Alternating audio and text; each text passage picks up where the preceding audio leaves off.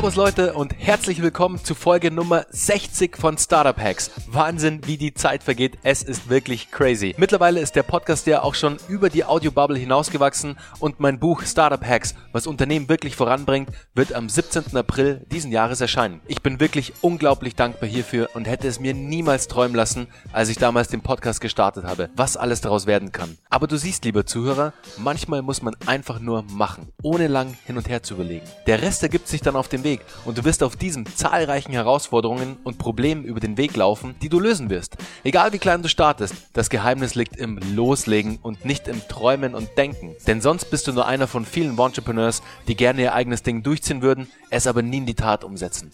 Was hindert dich also daran? Genau, nichts. Deshalb leg einfach mal los. Und jetzt noch ein kurzer Shoutout an dich, lieber Zuhörer, denn ohne dein Interesse an dem Content von Startup Hacks wäre es niemals so weit gekommen. Das treibt mich jede Woche an, neuen geilen Content mit Aha-Erlebnissen zu produzieren. Und ohne viel weiteres Blabla, jetzt zur neuen Folge. Heute mit Lars Müller und einem Deep Dive zum Thema Amazon FBA. Wie immer mit den besten Hacks. Viel Spaß bei dieser genialen Folge. Und by the way, Leute, wundert euch nicht, die Folge ist schon etwas älter, die lag schon einige Zeit auf meiner Festplatte rum, hab sie aber für euch rausgekramt, weil einfach der Content zu gut ist um sie dort zu lassen. Ich habe die Folge damals mit Lars ein oder zwei Wochen nach unserer eigentlichen Podcast-Folge aufgezeichnet, weil wir einfach gemerkt haben, hey, da steckt noch so viel Content, so viel neue, coole Hacks dahinter, die wir für das Amazon Game einfach anwenden können und haben deshalb diesen Deep Dive, diese kleine Mini-Masterclass sozusagen kreiert, um da einfach die besten Hacks nochmal euch an die Hand zu geben. Also, viel Spaß damit. Hey Bernhard, danke, dass ich da sein darf. Ja, danke, dass du deine Learnings mit uns teilst zum Thema Amazon FBA. Wir hatten ja im letzten Podcast schon eine mega coole Session und du hast ja da so krasse Tipps rausgehauen, dass wir im Nachgang ja besprochen haben, so hey, da müssen wir eigentlich fast nochmal einen Bonustrack machen, der noch ein bisschen tiefer in die ganzen Themen reingeht. Ja, gerne. Jederzeit. Okay, Lars, dann ich habe schon mal meine erste Frage, die mich auch mal sehr beschäftigt, wenn ich mich mit dem Thema Amazon und Amazon FBA beschäftige welche Produkte eignen sich denn deiner Meinung nach hervorragend für den Verkauf auf Amazon? Also ist es besser, eine Produktneuheit auf den Markt bei Amazon zu bringen oder soll ich lieber eine bereits funktionierende Nische rein, wo der Wettbewerb schon ein bisschen größer ist und wo es auch täglich Sales gibt? Ähm, es hängt ein bisschen davon ab, wie immer, was die persönliche Strategie ist. Ja, ähm, prinzipiell, wenn ich jetzt einfach ein kleines Amazon-Business, also ein rein auf Amazon spezialisiertes Business aufbauen will, würde ich niemals eine Produktneuheit empfehlen. Ja, bei Amazon wird verkauft oder verkauft sich gut, was schon immer bei Amazon gut verkauft wurde. Ja, ähm, ich habe so viele Leute, die zu mir kommen und sagen, Lars, ich habe mega die Erfindung, die ist mega geil. Ja, das kennt noch niemand. Das wird auf Amazon. Ich habe das nicht gefunden. Ja, genauso wenig wie Leute das danach gesucht haben, hat es auch dann funktioniert. Gar nicht. Ja, ähm, und von dem her sind irgendwelche tollen Erfindungen, irgendwelche kompletten Neuheiten, ja, und ich spezifiziere das gleich nochmal, für Amazon ungeeignet, ja. Und wie gesagt, ich wiederhole nochmal, nur wenn du auf ein aktuell allein auf Amazon spezialisiertes Business aufbauen willst. Was ich immer rate und was auch jeder draußen rät, der professionell Leute coacht in dem Bereich ist, such dir eine Nische, die gut funktioniert und versuche dort ein Produkt zu inno, innovaten, würde ich auf Englisch sagen, ja. Ähm, also ich gebe ein Beispiel wie ähm, Sporthandtücher. Ja, das gibt, gab mal bei Hülle Löwen ähm, Jungs von Strife heißen hießen die, glaube ich mal, mit diesem Towel, ja.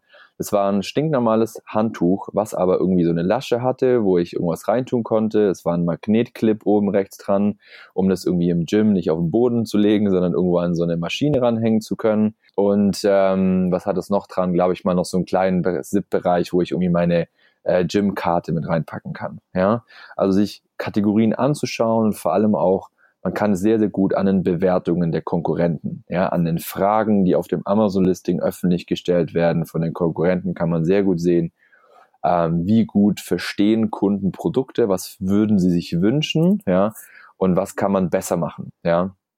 Ähm, es gibt natürlich auch die Strategie, das gleiche einfach zu kopieren und günstiger zu machen, aber wir wissen beide, dass es eventuell nicht die langfristig beste Methode ist. Ich habe einen Kollegen kennengelernt letztens auf der Normal Cruise, der macht genau das. Der sucht sich Kategorien, versucht dann dort ein mega geiles Produkt zu bauen. Und der muss nicht mal Werbung machen auf Amazon. Das Ding fliegt instant. Ja. Ähm, und das, liebe Zuhörer, würde ich auf jeden Fall raten. äh, ruhig eine Kategorie zu wählen, die ein bisschen mehr Power hat, ja, also wie in der Eingangsfolge schon mit dir, Bernhard, und dann zu versuchen, das Produkt besser zu machen und Pro Probleme zu lösen, die bei den anderen Produkten vorhanden sind. Okay, heißt am Ende, dass du dir Produkte, die bereits ein großes Suchvolumen haben, ähm, anschaust, da guckst, okay, was kann ich da besser machen? Wo sind irgendwie die Pain Points bei den, bei den Kunden? Anhand der Kommentare gehe ich durch. Hey, okay, da ist jetzt vielleicht handelt es sich um eine Sportflasche. Die ist aus Plastik und die nimmt immer irgendwie nach paar Mal benutzen einen komischen Geruch an von den Inhalten, die drin waren. Also könnte ich mir überlegen, hey, ich könnte ja anstelle von Plastik, könnte ich ja ein bruchsicheres Glas verwenden. Also da ganz wichtig, liebe Zuhörer, wie es Lars sagt, geht dann wirklich auf die Produkte, guckt, was macht die Konkurrenz falsch, wo könnt ihr Produktverbesserungen angehen, geht aber auf jeden Fall in Nischen rein, die schon ein, ein großes Suchvolumen haben, beziehungsweise in Produkte, die schon großes Volumen haben, weil am Ende des Tages geht es immer darum, dass ihr gefunden werdet und wenn keine Sau das Produkt kennt, dann kann euch auch keiner finden, weil niemand danach sucht. Deswegen schon mal ein geiler Tipp, Lars. Die zweite Frage führt mich dann dazu, Sourcing wo kaufe ich denn die Produkte ein im besten Fall? Ist es der Klassiker Alibaba und ich kaufe irgendwo in China den Stuff ein oder empfiehlst du eher Lieferanten aus Deutschland zu sourcen oder aus, aus der EU, aus Europa? Ich beantworte dir die Frage gerne gleich. Ich will noch kurz einen Minitipp rausgeben zu deiner ersten Frage, ja. Ist das Thema, sucht euch gerade für den Anfang einfache Produkte, die einfach gesucht werden können. Ich gebe mal kurz das Beispiel mit diesen Handgelenkbandagen, ja, die man fürs Gym auch verwendet da gibt es so viele verschiedene Wörter, wie man danach suchen kann. Das ist extrem komplex. Ja? Allein Handgelenkbandage kann kein Mensch richtig korrekt schreiben. Ja? Handtuch ist viel einfacher. Ja? Ähm, einfach so als Beispiel, mal sich zu überlegen, vielleicht ein einfaches Produkt zu nehmen.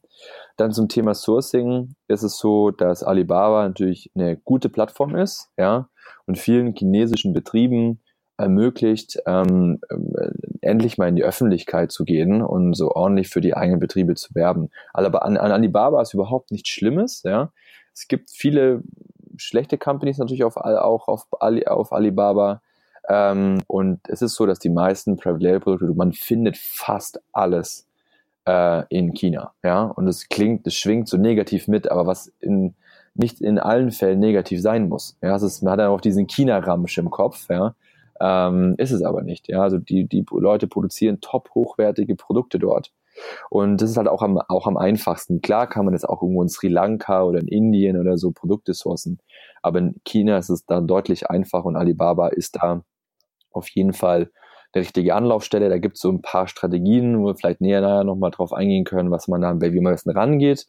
Ich persönlich bin immer ein Freund von die Dinge machen, wo man am besten kann. Ich habe noch nie mit einer chinesischen Firma Kontakt aufgebaut, mit denen verhandelt und bla. Ich ähm, bin bei den Freunden von Asia Logistics, glaube ich mal, asiainvest.com heißen die, äh, den Manuel und den Tamash. Die sind seit 15 Jahren, sourcen die für Chibo, Aldi, Lidl und so weiter, die ganzen Produkte. Die haben eine interne Datenbank mit Firmen, mit denen sie schon zusammengearbeitet haben. Und es kostet nur äh, wenn ich jetzt ein Produkt machen will wie diese Flasche, kostet mich, glaube 80 Dollar, dann suchen die mir drei Firmen, die genau dieses Produkt produzieren, inklusive Angebot. Ja, und die haben halt ein chinesisches Office mit chinesischen Sales-Leuten, die können damit auf einem Augenhöhe sozusagen mit den Leuten da irgendwie schreiben und kommunizieren. Ich persönlich rate immer einen Service zu nehmen, weil das einem viel Kopfschmerzen abnimmt, anstatt selber da auf Alibaba irgendwelche Leute anzuschreiben. Mhm. Vor allem der Invest hält sich ja wirklich in Grenzen. Ich meine, jetzt gerade die 80 Dollar, die du da erwähnt hast, für das, dass ich mir wirklich wahnsinnig viel Zeit spare, weil du, man kennt es ja, sobald man mal anfängt, Produkte zu sourcen, es dauert ewig. Man, man verliert sich da auch ein bisschen dann in der ganzen, in der ganzen Produktsucherei. Deswegen geiler Tipp, Lars. Genau, hast du noch ein oder zwei andere Tipps zum Thema Sourcing oder ja, ich meine, das ist halt immer das Thema, ne? Sourcing, du bist nicht vor Ort, ähm, du musst Leuten vertrauen, dass sie dir sagen, dass Dinge so, so sind. Der klassische Prozess ist immer der, du schreibst Firmen an, forderst Samples an, ja, dass du siehst, wie die sozusagen aussehen, wie sie sich anfühlen, wie sie riechen, ja, wie sie schmecken im Worst Case. Und dann geht's dann, sag ich mal, da an weitere Verhandlungen dann. Ja, ich würde tatsächlich, weil da können wir eine Stunde jetzt drüber sprechen, wie er mit chinesischen Firmen verhandelt. Ich würde tatsächlich sagen, geht zu einer Company, die sowas seit, seit Jahren macht. Die helfen euch und fokussiert euch lieber auf Dinge ähm, wie Produktauswahl und das Marketing dann hinterher. Ähm, und so viel gibt es zu dem Sourcing-Thema gar nicht groß zu sagen. Ja? Mhm. Wie heißen die Kollegen gleich nochmal? Ähm, die sind die Jungs von ähm, Import Dojo. Genau, Import Dojo heißen die Jungs. Ähm, einfach mal googeln und liebe Grüße vom Lars sagen, wenn er sie anschreibt. Die haben auch so, so Komplettpakete, wo sie dann wirklich alles machen, von Verzollung bis Logistik, bis Versand hierher, alles mögliche. Habe ich letztens erst in Anspruch genommen für einen Client von mir. Ja, die haben einfach alles gehandelt für mich, alles. Inspektionen vor Ort im Lager, wo ich einen 40-seitigen Testbericht bekommen habe, was genau nicht ganz gepasst hat und so. Also wirklich unglaublich gut. Hört sich super effektiv an. Liebe Zuhörer, packe ich euch in die Show Notes den Link. Geiler Tipp von Lars. Lars, was wären denn so die Basistipps, die du jetzt einem neuen Verkäufer auf Amazon geben würdest? Also Thema Amazon SEO, Keyword-Optimierung etc. Was sind da so die Basics, die du auf jeden Fall machen musst, um erfolgreich auf Amazon zu sein? Da schneidest du ein Thema an, wo man zwei Stunden sprechen kann. Ich versuche zusammenzufassen. ja. Es ist super wichtig, dass man das Mindset bekommt, dass man versteht, es gibt bei Amazon user-relevante Keywords. Also das sind die Keywords, die man, die einen die Nutzer oben im Suchschlitz eingeben, ja, wo sie Rechtschreibfehler machen, ja, nein, also einfach die Art, wie sie Produkte suchen. Und dann gibt's für Amazon noch Keywords, die sage ich jetzt mal ähm, algorithmusrelevante Keywords, die wo der Amazon-Algorithmus meint, ah, dieses Keyword hat irgendwie eine Relevanz angeblich für das Listing. Ja. Und ähm, das Mindset so ein bisschen ranzu, ranzugehen, ist natürlich super wichtig, dass man sich vorab erstmal hinsetzt und sich überlegt, wie, nach, nach welchen Suchbegriffen sucht denn ein Nutzer nach meinem Produkt? Ja, da rate ich auch wirklich, Friends and Family mit ranzunehmen, Leute, die vielleicht gar keine Berührungspunkte mit dem Produkt haben, um einfach rauszufinden, welche Wörter, welche Phrasen nutzen sie, um nach der Handgelenksbandage zu suchen im Sport. Ja, ist es die Trinkflasche oder ist es die Wasserflasche? Ist es die Plastikflasche oder ist die Fitnessflasche? Ja, es gibt so viele verschiedene Suchbegriffe, wo Menschen unterschiedlich nach äh, dem einen und demselben Produkt suchen. Und wenn man dann so eine Liste hat, so eine Keyword-Liste mit einzelnen Suchbegriffen, dann geht man auf Amazon mal und gibt mal, sage ich mal, Trinkflasche in den Suchschlitz ein. Und wenn ihr das macht, dann schlägt einem Amazon sechs weitere Keywords vor, die Auto-Suggest, ja, ähm, wo sozusagen ähm, man sozusagen sieht, was Leute danach eingeben. Trinkflasche Plastik zum Beispiel, ja, Trinkflasche drei Liter Plastik und so weiter. Ne? Und jetzt gibt es einen, einen Tipp, der schon bekannt ist und einen äh, geheimen Hack ist. Man, wenn man da oben Trinkflasche im Suchschlitz eingibt, und dann such äh, Trinkflasche A, dann gibt Amazon einem alle quasi Wörter, die danach mit A kommen, ja, sechs Stück mit B, C, D und so weiter. Ihr seht, allein mit Trinkflasche kommen daraus dann womöglich 120, 130 Keywords. Ja, Trinkflasche, Alpha Foods oder so, keine Ahnung. Ja, ähm, dafür gibt es ein Tool, den Keyword Tool Dominator, ähm, der das automatisch für einen rausscrapt. Ja, das heißt, man gibt einfach nur in dieses Tool, das ist kostenlos für drei Suchabfragen, einfach nur die Trinkflasche ein und dann drückt man auf Go und dann hat man quasi Trinkflasche A alle Keywords, Trinkflasche B alle Keywords, C, D 0, 1 bis 9. Ja? So, dann hat man schon mal da eine riesige Liste an Keywords. Dann, ähm, jetzt kommt der geheime Hack, den noch nicht so viele wissen ist. Es ist doch schön, dass ich jetzt für dieses Tool alle Keywords äh, oder alle weiteren Begriffe, die die Menschen eingeben, auf der rechten Seite, also nach dem Keywords rechts sozusagen vorschlägt. Aber ich will ja vielleicht auch rausfinden, was Nutzer vor dem Wort eintragen, ja. Zum Beispiel tolle Trinkflasche oder so, ja, oder grüne Trinkflasche oder lila Trinkflasche oder drei Liter große Trinkflasche, ja. Und da gibt es einen kleinen Hack, indem man einfach vor das Wort ein Hashtag im Suchschlitz oben greift, also Hashtag Trinkflasche. Und dann schmeißt einem Amazon die sechs äh, random Wörter raus und das kann man das gleiche machen, indem man Hashtag A Leerzeichen Trinkflasche macht. Und dann zeigt, zeigt einem Amazon alles, was vor dem Keyword von Nutzer eingegeben wird. Ja, weil alles, was Amazon einem oben dann in diesen Auto-Suggest vorschlägt, sind die Sachen, die Nutzer da oben eintragen. Und zwar das erste, was einem angezeigt wird, ist das ersthäufigste, zweithäufigste bis sechsthäufigste. Ja? Und um es mal zusammenzufassen, Keyword Tool Dominator zeigt einem, zeigt einem alle Wörter, die nach deinem Suchbegriff nach rechts eingetragen werden, ja, automatisiert Händisch muss man leider das mit der Hashtag-Methode machen. Aber wenn man das sozusagen macht für all seine Suchbegriffe, die man vorher äh, definiert hat, dann kommt man auf ziemlich, ziemlich viele Keywords. Ja. Und das ist erstmal das Wichtigste auf Stufe 1 zu verstehen, zu verstehen, lernen, wie Menschen nach dem Produkt suchen. Ja, weil gerade für diese Keywords kann man dann nachher Anzeigen bei äh, Amazon schalten, Rankings bauen und so weiter und so fort. Vor allem der zweite Hack, ich habe es gerade selbst ausprobiert. Ich kannte diesen Hack noch nicht stark. Also wirklich, ich habe es jetzt mal mit der Trinkflasche ausprobiert und da kommen dann wirklich auch die direkt die, die Produkte nach bei der Trinkflasche. Also ich war jetzt hier bei der ähm, Nalgene Trinkflasche etc. kamen gleich die Brands, nach denen am meisten gesucht wurde. Also liebe Zuhörer, notieren, geiler Hack, Hashtag vor euer Keyword und ihr bekommt die die Keywords ausgespuckt, beziehungsweise die, die Wörter, die vor dem jeweiligen Keyword eingetragen werden. Also genial. Genau. Und wie gesagt, es ist halt einfach wichtig, dass man sozusagen das auf der ganzen Liste hat, weil wir haben im Listing bei Amazon natürlich nur den Titel, die Bullet Points und die Beschreibung und ein ganz kleines Feld in den Einstellungen, wo wir Suchbegriffe hinterlegen können. Ja. Und wir müssen halt schauen, dass wir da gerade in Titel so die wichtigsten Suchbegriffe mit reinpacken, in Bullet Points dann die weiteren. Äh, ich bin immer auch ein Freund, in die ersten drei Bullet Points die wichtigsten Punkte unterzubringen, weil der, einer der, der größten Teile des Suchtraffics bei Amazon ist Mobile. Ja.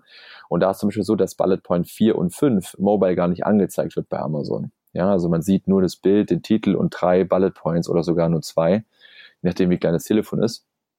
Und sich da so ein bisschen darauf zu fokussieren, weil es gibt, wie auch in der ersten Folge gesagt, äh, Ranking-Faktoren und Conversion-Faktoren. Ja, wir müssen auf jeden Fall schauen, dass du outstanding Bilder hast, dass dein Preis im Gegensatz zur Konkurrenz passt. Und wenn du einen teureren Preis hast, musst du in deinem Listing in einer Sekunde muss klar werden, warum dein Produkt 10 Euro teurer ist als die Konkurrenz. Welcher USP hat dein Produkt im Gegensatz zur Konkurrenz. Ja? Und das muss ein USP sein, den die anderen verstehen und nicht nur den du selber denkst, dass das der geilste USP ist. Ja? Ähm, weil eine Carbonbeschichtung kann für dich voll geil sein, kann aber für deine Kunden scheißegal sein. Ja? Ähm, nur so. Ja? Und dann ist, wie gesagt, das ist einer der größten Dinge, die viele Leute falsch machen, ist einfach diese, dass sie sagen, okay, ich habe jetzt irgendwie 200 Keywords recherchiert für mein Produkt, aber ihr seht ja an meinen, allein diesen ein, zwei Methoden, die ich da schon gegeben habe, man kann damit tausende Keywords recherchieren und ich habe ich hab viele Freunde, die Tools haben in diesem Amazon-Werbungsbereich, die sagen, meisten Händler nutzen gerade immer fünf Prozent oder zehn Prozent von dem Amazon-Werbungstool, ja, also von dem Ad-Schalten-Tool bei Amazon aus, ja. Weil sie einfach nicht die ganzen Keywords rausfinden können, für die die Leute letztendlich auch suchen. Und da ist wirklich das ist A und O, äh, sich im Klaren zu werden, äh, nach was der Kunde sozusagen sucht. Wenn ich jetzt mein Produkt schon auf Amazon habe und ich verkaufe auch schon halbwegs gut und Funktioniert alles ganz nice, aber wie erhöhe ich denn am Ende den Trust für meine Produkte? Also wie schaffe ich es, dass ich den Trust vom User, das Vertrauen vom User bekomme, dass er mein Produkt kauft, im besten Falle und nicht das Produkt der Konkurrenz. Hast du da irgendwelche Tipps für uns? Ich meine, es geht letztendlich um zwei Dinge. Das eine ist, was, was erzeugt Trust? Bewertungen, ja, äh, positive Bewertungen, das sage ich mal so die Basis, die müssen natürlich da sein. Wenn alle Konkurrenten 100 Bewertungen haben und ich habe nur 10, oder sieben, dann ist es ein bisschen schwierig. Es gibt eine Studie, die sagt, glaube ich mal, ab 25 oder 30 Bewertungen oder sogar 50 Bewertungen ist es dem Kunden egal. Ja, also 50 oder 100 ist letztendlich egal. So 50 Bewertungen ist so ein bisschen die Komfortzone. 50 Bewertungen in der heutigen Zeit zu sammeln, weil es ja nicht ganz so einfach ist, äh, ist ein bisschen schwieriger. Also ich sag mal so 25 Bewertungen sollte man auf jeden Fall mal zusammen haben, um die Hygienefaktoren so ein bisschen zusammen zu haben.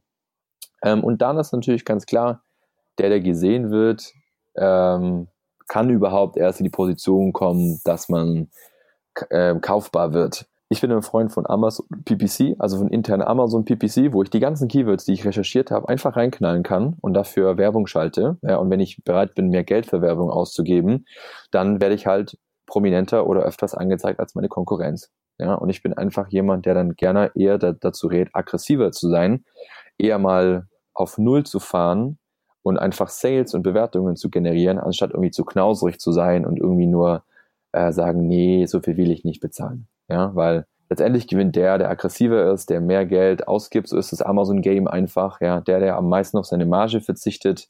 Ähm, und gerade das muss man am Anfang mal machen, um Sales zu bekommen, Revenues zu bekommen, um Trust zu bekommen, ja und später kann man immer noch optimieren. Gibt es da irgendwie einen Budgetvorschlag, den du jetzt ähm, Amazon-Händlern geben könntest? Es kommt natürlich immer ganz krass aufs Produkt drauf an, Aber hast du da irgendwie ein Budget, Rahmen, den man nutzen sollte, den man, den man investieren sollte, um jetzt das ganze ähm, PPC Amazon Business, also Sponsored Produkte sozusagen mitzumischen? Das ist super, super schwierig. Ne? Bei Nahrungsergänzungsmitteln brauchst du gar keine Werbung schalten, weil die Klickpreise so, so, so teuer sind. Ja, da zahlst du für einen Klick zwei Euro. Ja. Ähm, und wenn man denkt, dass so eine durchschnittliche Conversion Rate bei drei bis vier Prozent liegt, dann muss ich erstmal 100 Klicks generieren, 200, 300 Euro bezahlen, um irgendwie zwei, drei Sales zu bekommen man merkt an der Kalkulation, das ergibt keinen Sinn. Ja. Es gibt Kategorien, da kann ich mit 50 Euro am Tag oder 10 Euro am Tag schon irgendwie Spaß haben. Aber ich bin immer ja ein Freund, mal mir wirklich ein paar tausend Euro auch in die Hand zu nehmen, um das in Werbung zu, in, zu investieren. Weil ich habe es im letzten Podcast auch schon gesagt, dass immer mehr Amerikaner kommen auf den deutschen Amazon-Markt.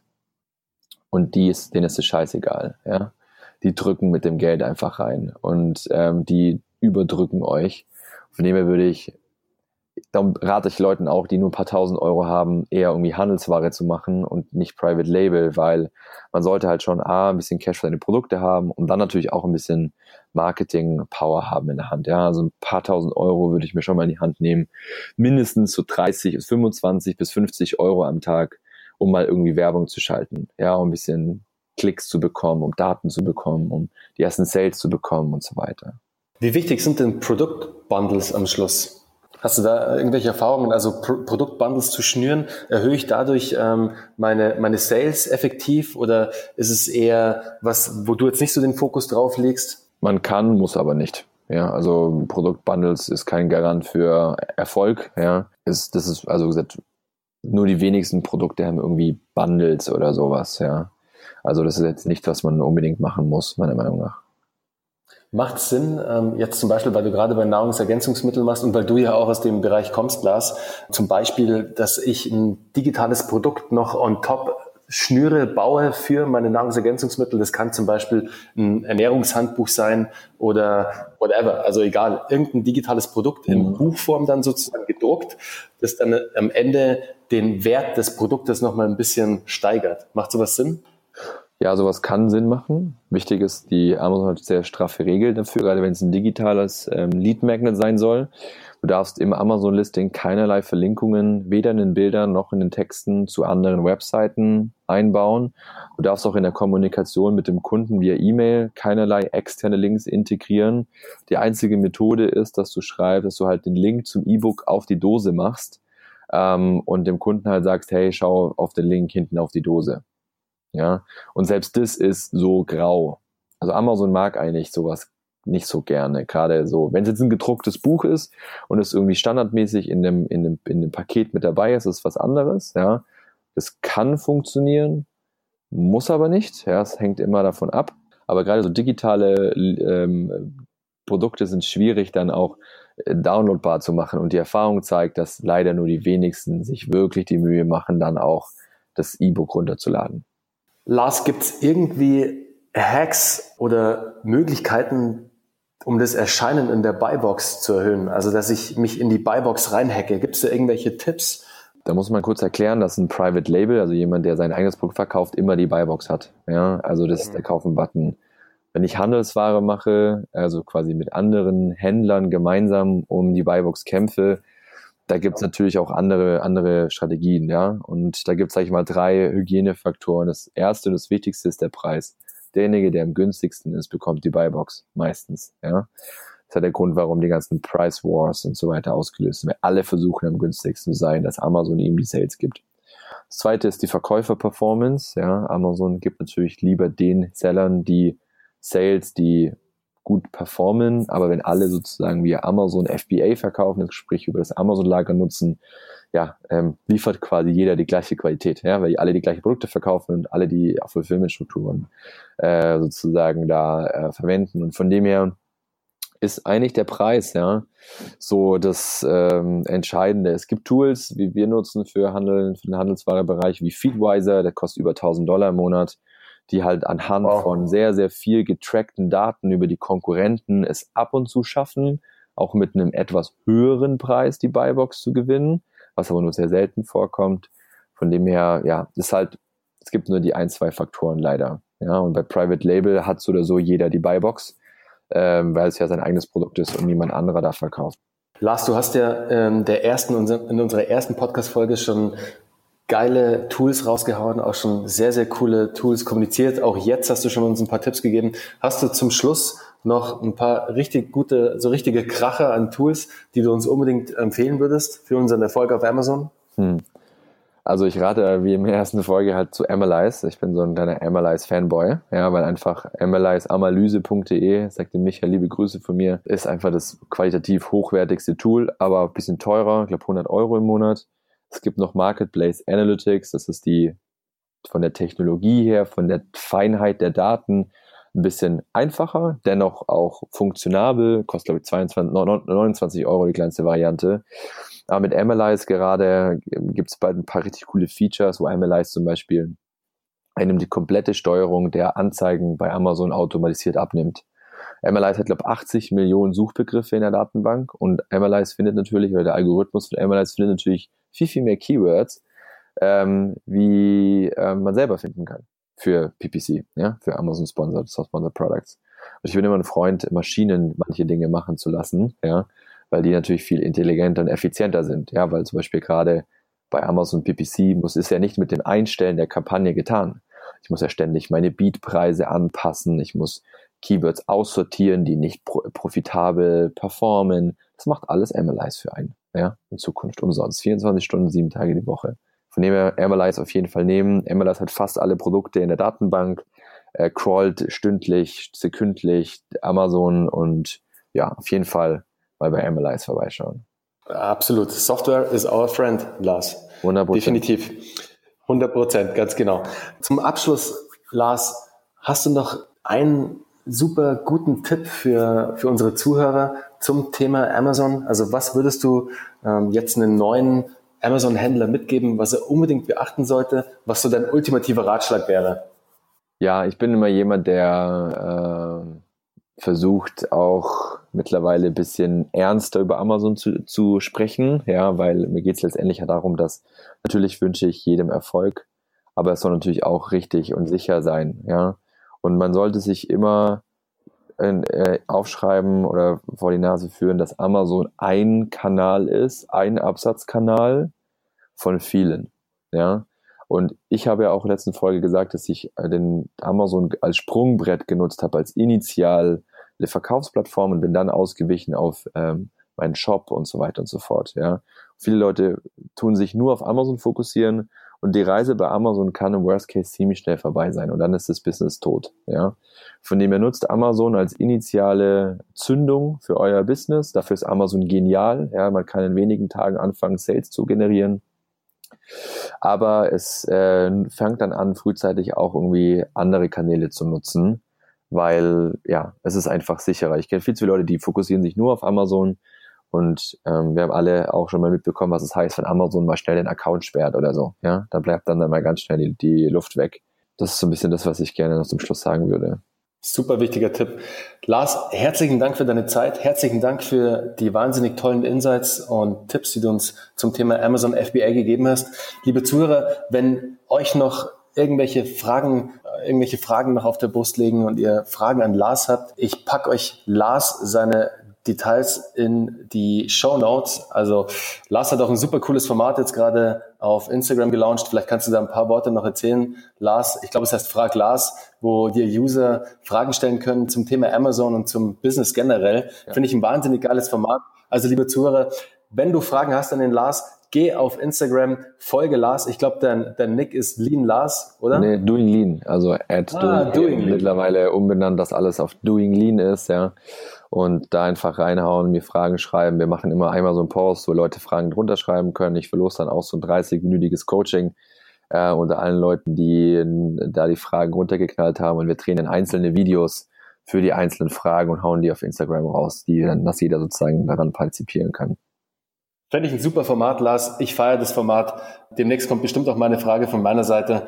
Aber liebe Zuhörer, liebe Zuhörer, folgt Lars auf jeden Fall auf Instagram. Er haut super geilen Content raus. Es lohnt sich definitiv, da auch die ein oder andere Minute mal auf Lars sein Profil Zeit zu verbringen und abzuhängen. Denn der Content, den Lars wirklich da postet, der bringt dich weiter, der motiviert dich auch. Und in diesem Sinne, alles, alles Gute, viel Erfolg auf Amazon. Lars, danke für deine Zeit. Ciao. Ciao.